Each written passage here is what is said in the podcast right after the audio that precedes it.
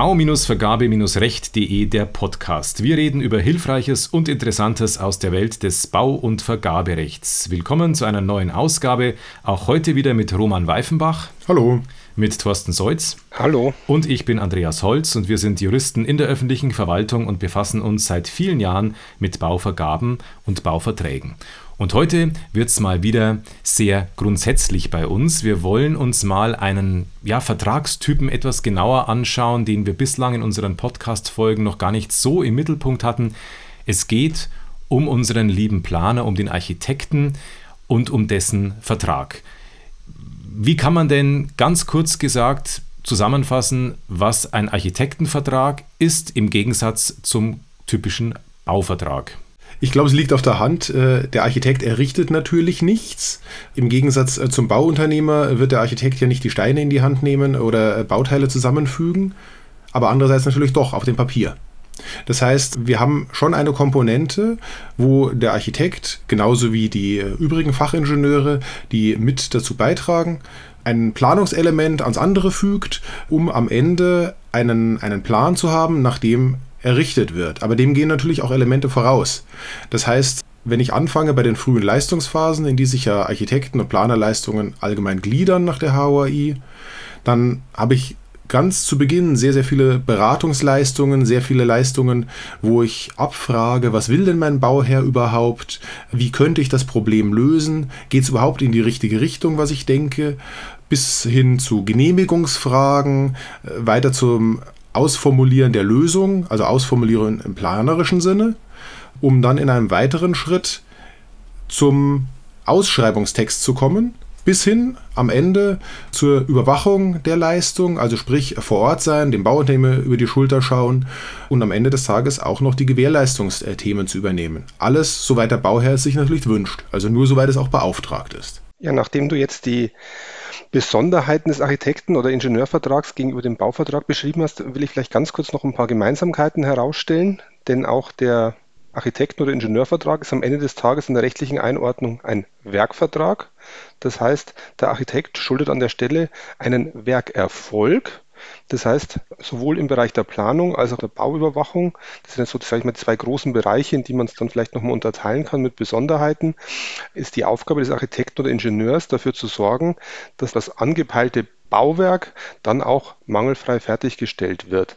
Großer Unterschied bei diesen Werkverträgen ist ähm, aus, aus rechtlicher Sicht, dass bei den Bauverträgen, jedenfalls bei der öffentlichen Hand, die VOBB vereinbart wird.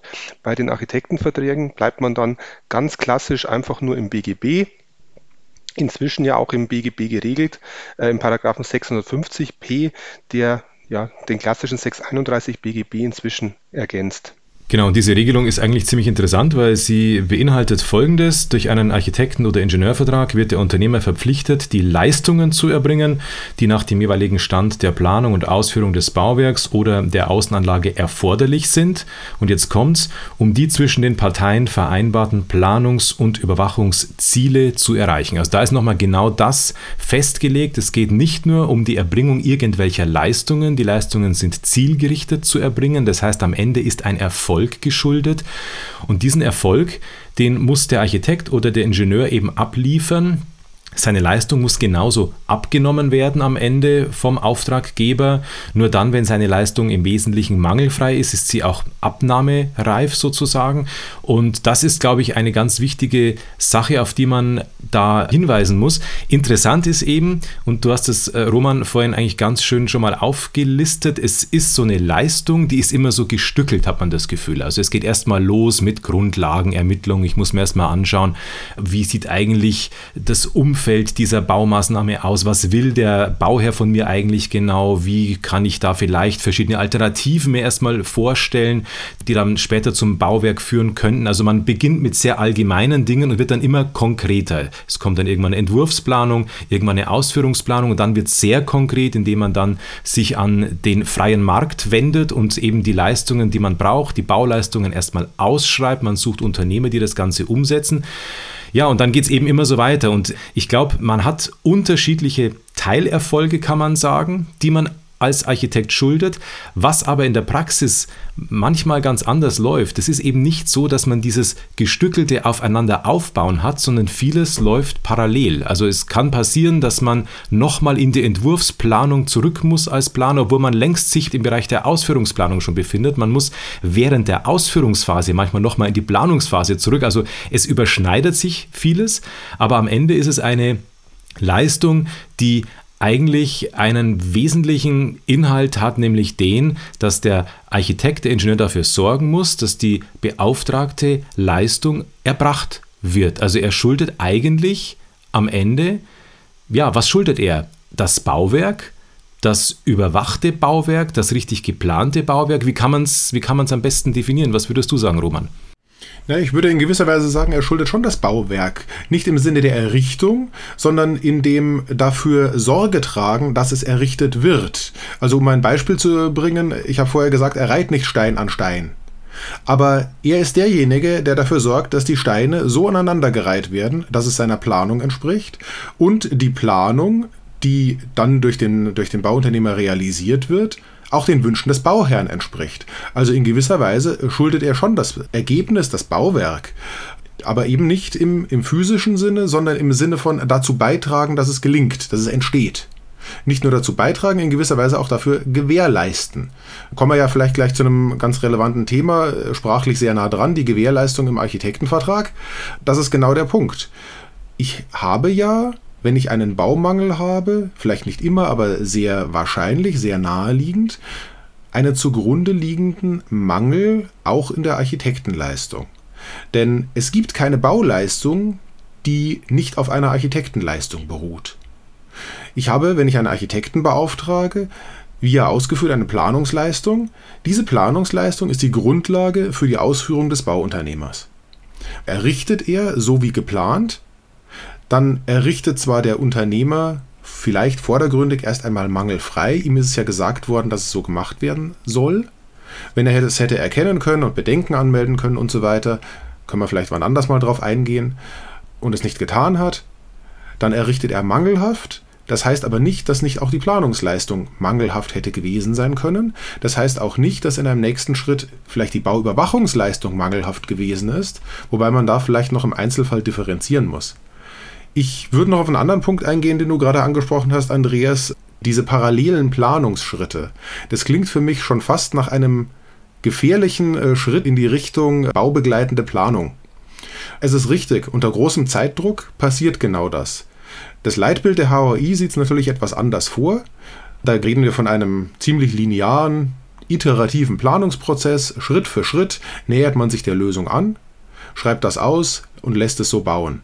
Aber selbstverständlich hat man Unwägbarkeiten oder Dinge, die erst sich ändern, noch während der Ausführung. Und darauf muss man reagieren als Architekt. Ich warne nur davor, sich davon vielleicht als Bauherr leicht verleiten zu lassen, zu sagen, das ist normal, da wird halt nochmal umgeplant, darum gibt es auch Baunachträge, sondern auch genau hinzuschauen, ob das nicht Dinge sind, die in der frühen Planungsphase hätten erkannt werden können und ob man hier nicht, ich sag mal, leichtfertig auf Mängelrechte, auf Gewährleistung verzichtet, weil eigentlich die Planung schon mangelhaft war. Ja, ich glaube auch, dass gerade diese baubegleitende Planung, die jetzt schon mal angesprochen wurde, in der Praxis ein ganz großes Problem für viele Baumaßnahmen ist. Und zwar sowohl aus Sicht des Planers, aus der Bauüberwachung heraus, aber auch aus Sicht der Baufirmen. Denn wenn sauber geplant wird und sauber umgesetzt wird, ist die Gefahr, dass irgendwas übersehen wird, dass es zu Kollisionen kommt, dass es zu irgendwelchen ja, gegenseitigen Beeinträchtigungen kommt, relativ gering. Aber sobald es einmal losgeht, dass in einen geplanten Bauablauf eingegriffen wird, ist die Gefahr sehr, sehr groß, dass an anderen Stellen plötzlich Probleme auftreten. Und das ist meine persönliche praktische Wahrnehmung, dass gerade diese späten Eingriffe, seien es Nutzerwünsche, seien es festgestellte Planungsfehler, dann Baumaßnahmen sehr, sehr stark beeinträchtigen. Und ja, ich habe es gerade schon angedeutet. Natürlich hat auch der Nutzer oder der Auftraggeber häufig Einfluss auf diese Probleme, wenn er sich vorher nicht genau überlegt hat, welchen Bedarf er hat und dann erst während der Ausführung merkt, was er eigentlich haben möchte. Aber auch der Planer ist hier extrem gefragt. Und ein wichtiger Punkt ist natürlich auch, dass der Planer, wenn der Nutzer neue Wünsche hat oder der Auftraggeber neue Wünsche hat, darauf auch reagieren muss. Das heißt, für die Planer durchaus auch ein gefährliches Feld, weil sie müssen einerseits auf diese geänderten Bedarfe in irgendeiner Form reagieren und müssen dann ihre Planung auch so gut kennen, dass sie entsprechend reagieren können. Deswegen würde ich mal ganz pauschal sagen, man merkt es auch an anderen Stellen, ist der Planervertrag oder der Architektenvertrag durchaus mit sehr, sehr hohen Risiken für den Auftragnehmer verbunden weil er in, in, sehr großem Umfang für, ja, für die Funktionsfähigkeit seiner Planung, für die Umsetzbarkeit seiner Planung haftet und er dann auch, wenn er die Bauüberwachung noch hat, dafür haftet, dass die Baufirma letzten Endes ein erfolgreiches Werk hinstellt, ohne dass er notfalls selber Hammer oder Schaufel in die Hand nehmen kann. Ja, und es ist, glaube ich, da ganz besonders wichtig, dass eben Architekten, wenn sie dann während einer laufenden Maßnahme mit Änderungen konfrontiert werden, auch immer gleich überlegen, wie kann sich das auf die Maßnahme auswirken, wie kann sich das auf die Kosten auswirken, auf die Bauzeit. Da bestehen dann diverse Hinweispflichten, die man, glaube ich, sehr ernst nehmen muss als Architekt, um dann auch eben dem Auftraggeber gleich zu signalisieren, ich kann das schon umsetzen, aber wenn ich das mache, dann wird das eben die Baumaßnahme stören, dann wird das eben den Bauablauf verlängern, wird vielleicht auch zu deutlichen Mehrkosten führen. Und ich glaube, wir alle drei können ein Lied davon singen, was passiert, wenn man während einer laufenden Baumaßnahme anfängt, umzuplanen, sich das nochmal neu auszudenken, was man eigentlich möchte, das Raumprogramm plötzlich ganz anders definiert. Das sind eigentlich die klassischen Fälle, in denen es am Ende viel zu lang dauert und viel zu teuer wird, muss man einfach so sagen. Und es gab einen Architektenkollegen, mit dem ich äh, zu tun hatte, der immer einen ganz einfachen Spruch gesagt hat, es ist doch so simpel, erst planen, dann bauen. Diese Reihenfolge, wenn man die einhalten würde, dann könnte man sich sehr viele Probleme auf der Baustelle möglicherweise ersparen. Vielleicht noch ein Thema, das ich auch in der Praxis öfter schon hatte. Ist ein Bauwerk fertiggestellt und dann fällt plötzlich auf, es wurden die falschen Bauteile eingebaut. Ich hatte das mal mit Türen und Fenstern. Und dann hat man eben nach langer Diskussion auch herausgefunden, dass tatsächlich der Architekt einfach die falschen Fenster und auch die falschen Türen vorgesehen hatte für dieses Bauwerk.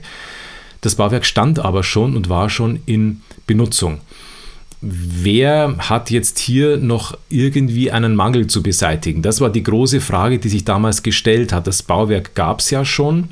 Es wurde dann von der Bauabteilung erstmal der Architekt zur Mängelbeseitigung aufgefordert. Man hat ihm eine Frist gesetzt zum Einbau neuer Türen, zum Einbau neuer Fenster. Ich glaube, das ist so ein Fall, an dem man jetzt ganz schön merkt, ja, der Architekt baut ja eigentlich nicht. Das ist nicht der, der sich am Ende den Bauhelm aufsetzt und die Kelle in die Hand nimmt und sagt, jetzt, jetzt mache ich hier mal eine neue Tür rein, sondern das läuft ja eigentlich anders. Vielleicht kann man noch ganz kurz mal erklären, was ist ein mangelhaftes Architektenwerk und was ist ein mangelhaftes Bauwerk? Wo liegt da der Unterschied? Das ist ja schon, schon regelrecht amüsant. Äh, ich stelle mir das gerade vor, wie dann der Architekt kommt und die Türen ausbaut. Das wäre ja ich weiß nicht, ob es wünschenswert wäre. Also wir haben ja auch viele äh, Architekten im Kollegenkreis, äh, die, bevor sie Architektur studiert haben, handwerkliche Ausbildungen durchgeführt haben, aber das ist ja nicht der Regelfall. Natürlich ist das Mangelhafte an dem Fall die Planung. Die Planung, wie du es geschildert hast, Andreas, in deinem Fall für die Fenster und Türen, war falsch. Jetzt muss ich aber das zu Ende denken. Wenn ich jetzt den Architekten auffordere, seinen Mangel zu beseitigen, was bekomme ich? Ich bekomme neue Pläne. Von neuen Plänen ändert sich an der Realität aber gar nichts. Das heißt, damit kann mir ja nicht geholfen sein. Da kann ja nicht Schluss sein. Thorsten, was machen wir denn? Jetzt wird die spannende Frage, ob ich Mängelrechte dann auch noch gegen die Baufirma habe. Jetzt haben wir das Thema, das du ja vorhin schon mal ganz kurz angerissen hattest. Hätte die Baufirma die fehlerhafte Planung erkennen können, erkennen müssen? Wenn es erkennbar war und keine Bedenkenanmeldung kam, dann ist die Baufirma mit im Boot, dann haben wir eine mangelhafte Leistung und haben dann auch Mängelrechte gegen die Baufirma, die dann die neue Planung, die korrigierte Planung umsetzen können. Noch ein Aspekt, der dann oben drauf kommt, weil wie immer, rechtlich wird es dann sehr kompliziert, wenn wir davon ausgehen, dass unser schlecht planender Architekt auch noch die Bauüberwachung gemacht hat, dann bekommt natürlich jetzt nochmal die Chance, ein zweites Mal hinzugucken, ob beim Einbau jetzt die korrekte Planung umgesetzt wurde. Und er bekommt insofern jetzt auch hier nochmal, ja, ich nenne es mal eine zweite Chance oder andersrum, er muss ein zweites Mal raus, bekommt dafür natürlich kein Geld extra und muss dann überwachen, ob die Türen richtig eingebaut werden. Aber ja, um den wesentlichen Punkt nochmal rauszugreifen, wichtig ist für den Auftraggeber, sich den richtigen Vertragspartner an der richtigen Stelle zu schnappen.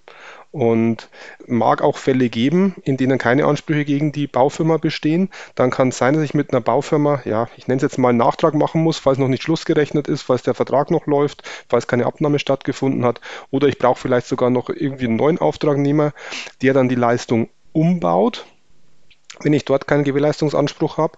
Nichtsdestotrotz sitzt der Planer natürlich dann haftungsmäßig mit im Boot, denn nur weil er die Fenster nicht selber handwerklich austauschen muss oder vielleicht aus Sicht manches Auftraggebers darf, ähm, heißt das nicht, dass er nicht haftet und dann muss er halt die Mehrkosten dafür tragen.